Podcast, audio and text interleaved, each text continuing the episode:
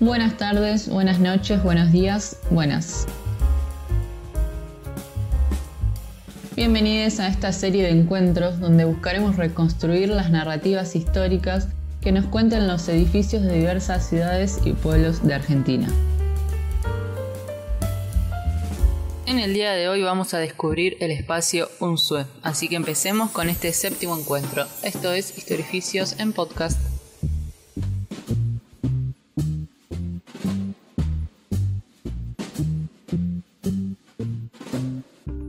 Nos sumergimos nuevamente en la costa atlántica, en este caso en una de las ciudades más importantes de la provincia.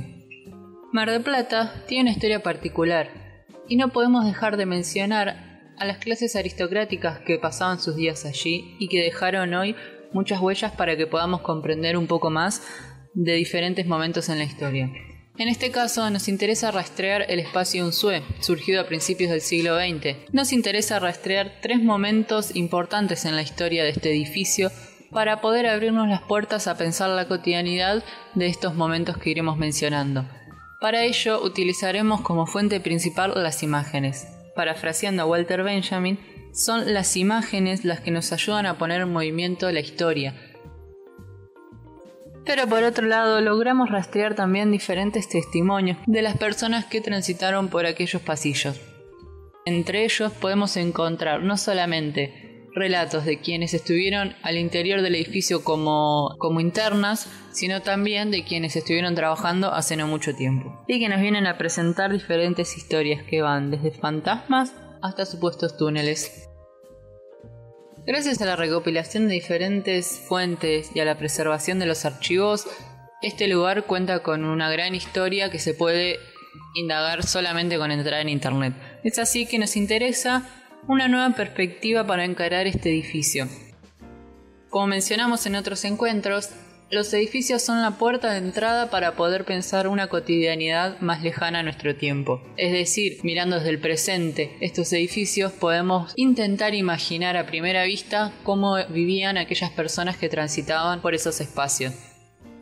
Llega a la conclusión, luego de recopilar diferentes documentos, que mediante tres momentos históricos lograremos llegar a una breve aproximación de lo que fueron tantos años de historia de este edificio. Es así que nos interesa destacar en un primer momento los orígenes y esplendor del espacio. En un segundo momento, la época donde se decide poner en valor nuevamente el predio y un tercer momento en la actualidad, signado por el contexto pandémico, que se decide realizar un puesto de vacunación.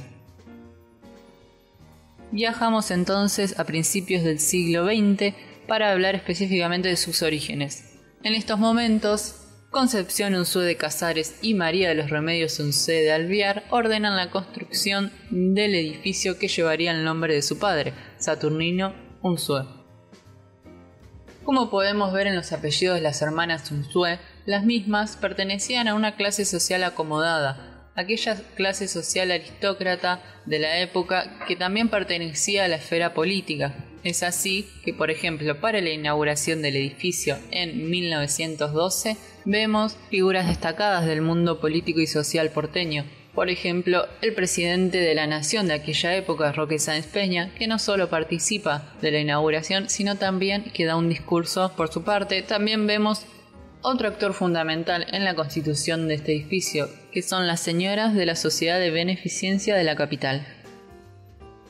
Pero no debemos olvidar de mencionar otra participación muy importante en la constitución de este asilo para niñas, que son las Hermanas Caridad venidas de Europa, específicamente la Congregación de las Hermanas Franciscanas de María. Y también haremos especial énfasis en la vida de las internas. Principalmente debemos mencionar que pertenecían mayoritariamente a aquellas familias trabajadoras que, dadas las condiciones económicas o de tiempos, no podían mantener a sus hijos o sus hijas. Por otro lado, también encontramos en el otro extremo a aquellas mujeres de clase alta que quedaban embarazadas por fuera del matrimonio o en alguna situación que estaba mal vista para ese círculo social.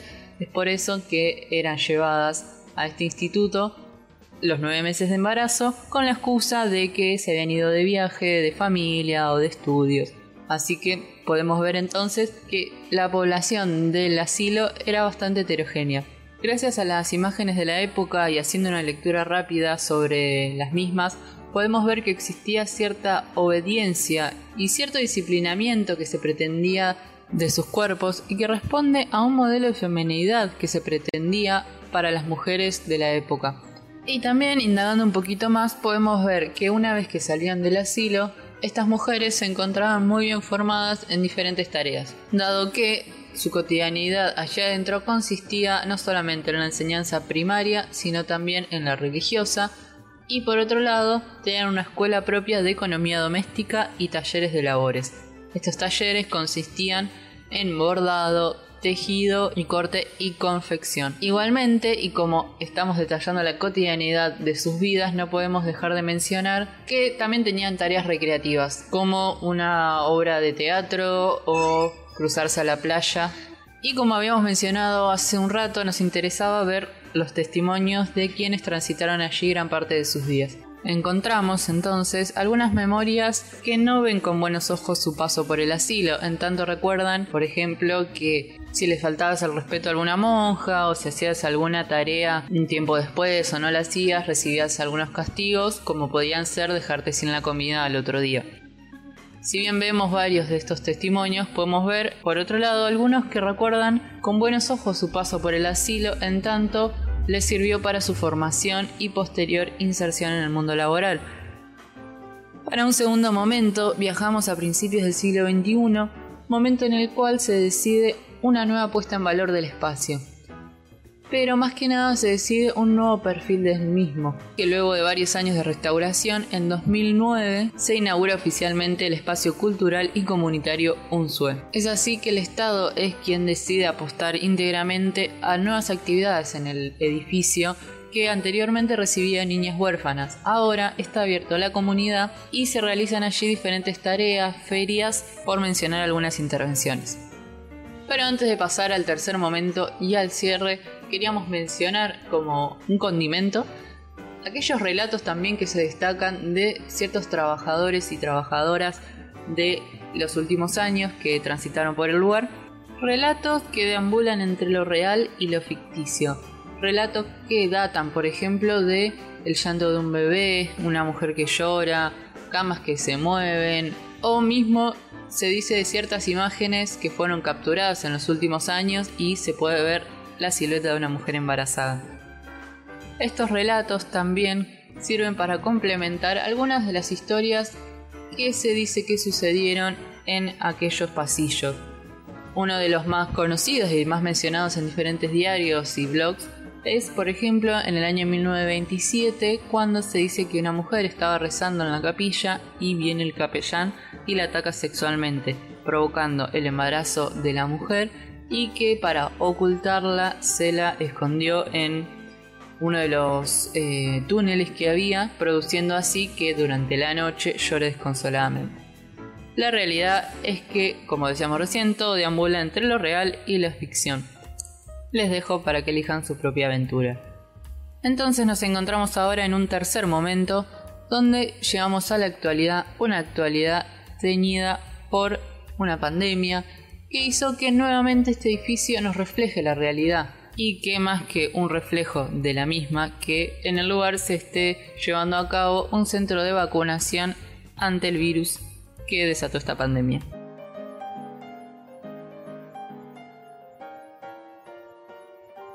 Pero para ir concluyendo, es interesante ver a partir de esta narrativa de estos tres momentos históricos cómo el edificio nos presenta un reflejo de una sociedad. No solamente porque este edificio de estilo bizantino refleja una arquitectura de la época, sino también por las condiciones sociales, económicas y políticas en las que se inscribe en cada momento. Es decir, podemos ver cómo en sus inicios fue un hogar de huérfanas donde se pretendía cierto modelo de mujer para una sociedad con otras ciertas características y en los últimos años podemos ver cómo esta nueva puesta en valor responde a una comunidad que apuesta a diversas actividades recreativas, no solamente para niños y niñas, sino también para adultos mayores. Y obviamente en la actualidad lleva debe hacer un puesto sanitario. Estos tres tiempos se encuentran en constante relación y dialogan cotidianamente. Es interesante poder ver entonces cómo con la simple imagen del presente podemos desatar diferentes tiempos a lo largo de la historia, no solamente para conocer un poco más de lo que sucedió, sino para abrir nuevas preguntas. Me interesa entonces escuchar sus sensaciones, reflexiones o inquietudes respecto de este encuentro o de algún otro, si encontraron alguna relación con otros o lo que tengan ganas de comentar porque siempre ayuda como el me gusta y la suscripción. Muchas gracias nuevamente por quedarse hasta acá y nos vemos el próximo domingo. Adiós.